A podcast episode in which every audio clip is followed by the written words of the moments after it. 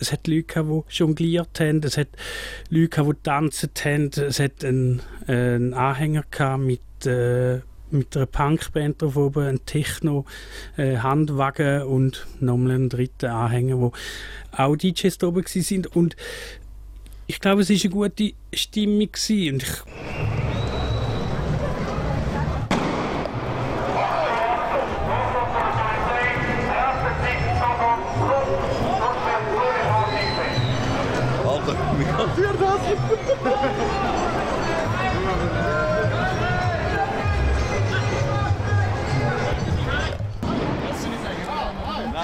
Sie haben vornherein zugetan und Leute rausgenommen, gefilzt und kontrolliert, die gar nichts haben gemacht haben und einfach ein Bier trinken und drei Schrot und drei Wasserwerfer hast du vergessen. Und die Provokation ist schon im Großen und Ganzen eigentlich von der Polizei ausgegangen, weil wenn man eingepfercht wird, äh, hunderte besoffene Leute dort hat, ist klar, dass mal äh, irgendein Böller oder so fliegt. Aber, äh... Die vor allem zuerst reingeschrotet, bevor irgendetwas ist passiert. Das war wirklich eine friedliche Menge und sie haben reingeschroten. Teilnehmende, die sich dort besammelt haben, haben alle gewusst, dass sie sich an einer unbewilligten Demonstration befinden. Es wird von den Stadtbehörden oftmals so getan, als bräuchte es eigentlich eine Bewilligung. Die Versammlungsfreiheit ist, ist in der Verfassung verankert. Äh, man kann sich auf diese berufen.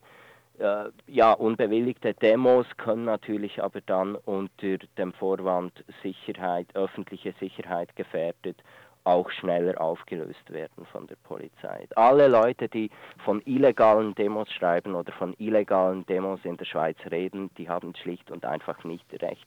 Sowas gibt es nicht. Es gibt keine illegalen Demos in der Schweiz. Punkt. Ich habe gefragt, wieso sind wir da? Was der Auftrag ist und es hat keine Antwort gegeben. Die Antwort ist, dann sind wir Bomben gekommen. Nach dreimal Fragen habe ich quer durchs Gesicht einen äh, Pfefferspray bekommen. Ich habe knapp eine Stunde nichts mehr gesehen. Und ich, es ist einfach, es ist aus keinem Anlass. Ich bin wirklich, ich bin völlig konfus, ehrlich gesagt. Ich verstehe es nicht ganz. Einfach nicht, weil ich einfach nur, den, äh, ich habe nur das Gespräch gesucht. Es ist rund um mich, ist es ruhig gewesen. Es ist wirklich sehr fragwürdig. Sehr fragwürdig. Die Polizei hat alles gefilmt und wenn man die Filme sieht, sieht man, es war äh, ein Fest vor dem Salzhaus und nicht eine Schlägerei oder eine Pöbelei. Was ihr da gehört habt, sind verschiedene Impressionen vom 21. September 2013, an dem eine Tanz dich frei Demonstration in Winterthur in der Schweiz stattfand. Gegen Gentrifizierung und gegen die äh, Einnahme des öffentlichen Raumes. Man wollte sich den öffentlichen Raum zurückholen. Wie ihr den O-Tönen und der Atmosphäre entnehmen konnten, gab es äh, massive Polizeigewalt, aber auch die Polizei, deren Pressesprecher wir gehört haben von der Polizei Winterthur, behauptet, dass es auch von Seiten der Demonstranten massive Gewalt gab. Nun sind mehr als zwei Monate vergangen und ich habe mich mit dem Redakteur von Radio Stadtfilter Lukas Brun, der damals live vor Ort war und die ganze Demonstration mitbekommen hat, eben nochmal über den Gang der Ereignisse unterhalten und nachgehakt, an welchem Punkt die Stadt Winterthur mittlerweile angekommen ist und wie man die Lage derzeit nun beurteilt und was mit ein bisschen Abstand über die Entwicklung der Dinge gesagt werden kann. Ja, hoi Lukas, äh, vielleicht zu Anfang für unsere Zuhörer. Was genau ist am 21. September aus deiner Wahrnehmung heraus passiert? Es haben sich um neun ca. 500 Personen versammelt auf dem Bahnhofplatz. Es ist ein großer zentraler Platz. Etwa um zehn, eine Stunde nach Beginn, wurde dann diese Menge auf dem Bahnhofplatz abgedrängt auf das Archareal. Das Archareal ist in der Nähe vom Bahnhofplatz, aber es ist ziemlich eng. Es ergibt sich da ein Platz, der ist fast gänzlich von Häusern umgeben und es gibt wirklich nur in zwei Richtungen Fluchtmöglichkeiten. Und dahin wurden die Leute von der Polizei schon, also wirklich von Hundertschaften, Kantonspolizisten und Stadtpolizei und schon zu Beginn drei Wasserwerfen eigentlich vom Bahnhofplatz weg Richtung Archareal rüber, ich möchte jetzt noch nicht sagen gedrückt, aber diese Bewegung wurde aktiv unterstützt. Und als dann die ganzen Leute da bei der Arschbar eigentlich noch nicht eingekesselt, aber sich in diesem einfach rein durch die Häuser schon sehr eingeschränkten Platz sich befunden haben, wurden die Demowagen, die auf dem Weg waren, dahin von der Polizei aufgerieben. Und die wurden, also die Leute, die die Traktore oder ähm, Wagen gefahren haben, die wurden, die wurden festgenommen, gleich ruckzuck und die Wagen wurden äh, weggebracht und das Equipment zerstört. Also die sind da wirklich auch nicht zimperlich mit dem ganzen Material umgegangen. Aber dann haben Sie wahrscheinlich auch beobachtet, wie massiv das Polizei attackiert worden ist mit Büromaterial, Fackeln, Raketen und so weiter. Ja, du selbst, Lukas, hast dich mit dem Pressesprecher der Polizei Winterthur unterhalten, den wir da gerade gehört haben. Und äh, um es nochmal kurz zu übersetzen, also er wirft den Demonstranten vor, dass die Polizei massiv mit Feuerwerk und Pyros attackiert worden ist. Was ist äh, gegenüber diesem Vorwurf aus deiner Warte heraus zu sagen? Ich stand unmittelbar hinter dieser Polizeiabsperrung, die mit Pyros angegriffen wurde. Und ich habe nicht gesehen, dass einer der Polizisten direkt getroffen worden wäre. Auch dieser eine Fall von dem Polizisten, der sein Gehör, äh, dem sein Gehör schwer beschädigt wurde, das ist erst viel später passiert. Das war nicht der Auslöser. Und ich habe gesehen, es sind Pyros, Knallkörper und Wurfgegenstände an die Gitter und der, der Gitterwagen und an die Wasserwerfer geflogen. Und dann ist die Polizei massiv vorgeprescht und nicht nur von dieser einen Seite, sondern gleichzeitig auch von der Rückseite und hat diese, am Schluss waren es noch 200 bis 300 Menschen in diesem Kessel, einfach zusammengedrückt. Also da konnte man nirgends mehr hin. Und sie haben auch unsere Pressevertreter von Radio Stadtfilter nicht rausgelassen, trotz gültigen Presseausweisen, und sie auch abgespritzt. Also wir haben auch Technik, uns wurde auch Technik kaputt gemacht da. Und ein Mitglied des Gemeinderates war auch im Kessel drin, war dem nicht Ja, so? genau, der David Berger von der alternativen Liste, der wurde auch kurzerhand verhaftet, ob schon ähm, die Polizisten, die ihn verhaftet haben, das waren Stadtpolizisten, ganz genau gewusst haben, dass er, ähm, ja, dass er Gemeinderat ist. Das hätten sie nicht tun können an einer bewilligten Demonstration. Das wäre dann politisch nicht gegangen. Aber an einer unbewilligten Demo und wenn einer noch alternative Liste ist, naja, dann hat man halt ihn ja, auch gleich rausgenommen und zwei bis drei Stunden dann mhm. ähm, in Kastenwagen festgehalten und verhört. Was ist dein Eindruck von der Strategie der Polizei? Was sollte dort gemacht werden? Was wurde verhindert? Auch wenn das bis jetzt niemand bestätigt, gibt es doch genug Indizien dafür zu sagen, es gab die Strategie nicht nur die Altstadt abzuriegeln, sondern um nicht die Menschenmenge auf dem Bahnhofplatz, wo, es sie schwierig zu kontrollieren ist, ähm, quasi zu begrenzen, sondern sie in diesem Areal wirklich einzukesseln. Ich habe zum Beispiel auch mit Türstern gesprochen von diesen Bars. Und die waren komischerweise schon Tage zuvor informiert worden von der Polizei, dass es da einen Kessel geben würde. 93 Verhaftungen, 11 Verletzte, anscheinend auch Schwerverletzte, habe ich gelesen. Äh, was kannst du dazu sagen? Was sind die Folgen dieser Nacht des 21. September? Jetzt rückblickend können wir sagen, Schwerverletzte gab es eigentlich zwei.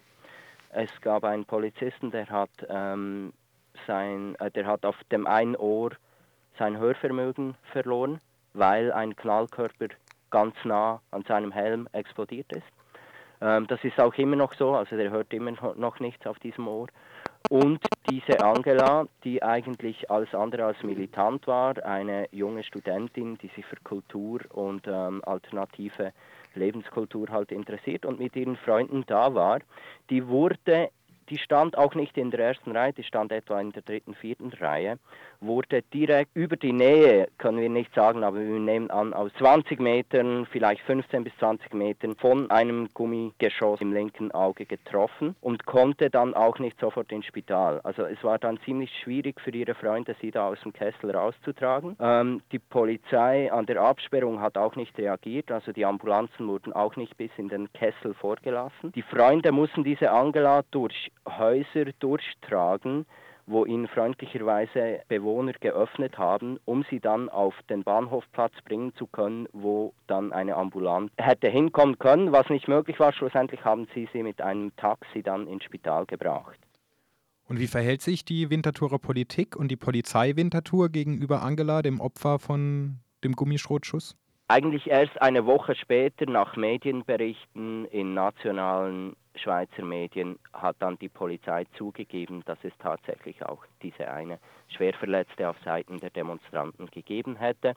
Der Gipfel der Ironie oder, oder der Sarkasmus könnte man fast sagen, war, dass der Polizeikommandant, der Kommandant, also nicht etwa die politische Verantwortungsträgerin, die Polizeivorsteherin, sondern der Kommandant sich dann mit Pralinen im Spital bei dieser jungen Frau, die wirklich ähm, nur noch ja, 15 Prozent sieht auf dem linken Auge, entschuldigen ging. Und als dann später die Polizeivorsteherin gefragt wurde, weshalb nicht sie äh, ins Spital gegangen sei und sich da entschuldigt hätte, hat sie gesagt, das hätte ausgesehen wie ein Schuldeingeständnis der Polizei. Ja, vielen Dank, Lukas, für diese Einblicke in die äh, Winterthurer Politik und auch die Winterthurer Polizeiarbeit. Als abschließende Frage, was äh, war denn der Anlass der Demonstration konkret? Es gibt tatsächlich zunehmend einen zunehmend größer werdenden Druck auf den öffentlichen Raum in der Schweiz. Und das hat auf die eine Seite mit den bekannten Gentrifizierungsmechanismen zu tun. Es hat eben auch dazu geführt, dass die Stadt oder so dass, dass sich das Gefüge der Stadt wirklich verändert hat.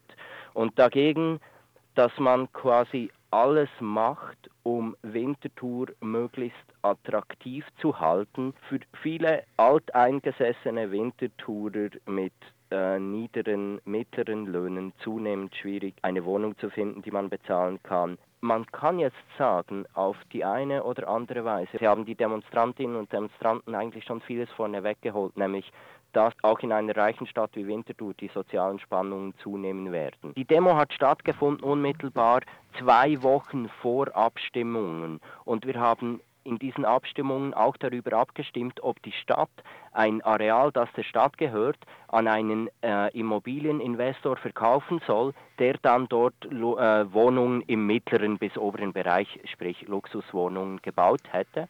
Und ist noch interessant, dass zwei Wochen nach dieser Demo, die sich eigentlich im weitesten Sinne eben auch gegen diese Entwicklung gerichtet hat, diese Absicht der Stadt äh, zunichte gemacht wurde, also diese, diese, diese Vorlage, man solle dieses Stadtland verkaufen an diesen Investor, wurde mit äh, mehr als 65 Prozent abgelehnt. Das ist für mich ein Indiz, dass diese Probleme wirklich bestehen auch wenn sie jetzt im Sinne einer Reclaim the Street Tanzdemo vielleicht nicht genau benannt werden und das so ein bisschen diffus halt Rückeroberung des öffentlichen Raumes aber dass viele Leute, die nicht direkt betroffen waren von diesem Landverkauf, wirklich fanden, nee, mehr Luxuswohnungen brauchen wir jetzt nicht in dieser Stadt. Das ist für mich schon ein Indiz, dass zumindest diese ähm, eine, eine gewisse, gewisse Sensibilität für diese Themen da ist und die Leute auch wirklich spüren, dass sie an den Rand gedrängt werden, immer mehr. Es gibt immer mehr Anzeichen dafür, dass sich jetzt auch hier was tut in dieser Stadt und wirklich die Zivilgesellschaft aufmuckt.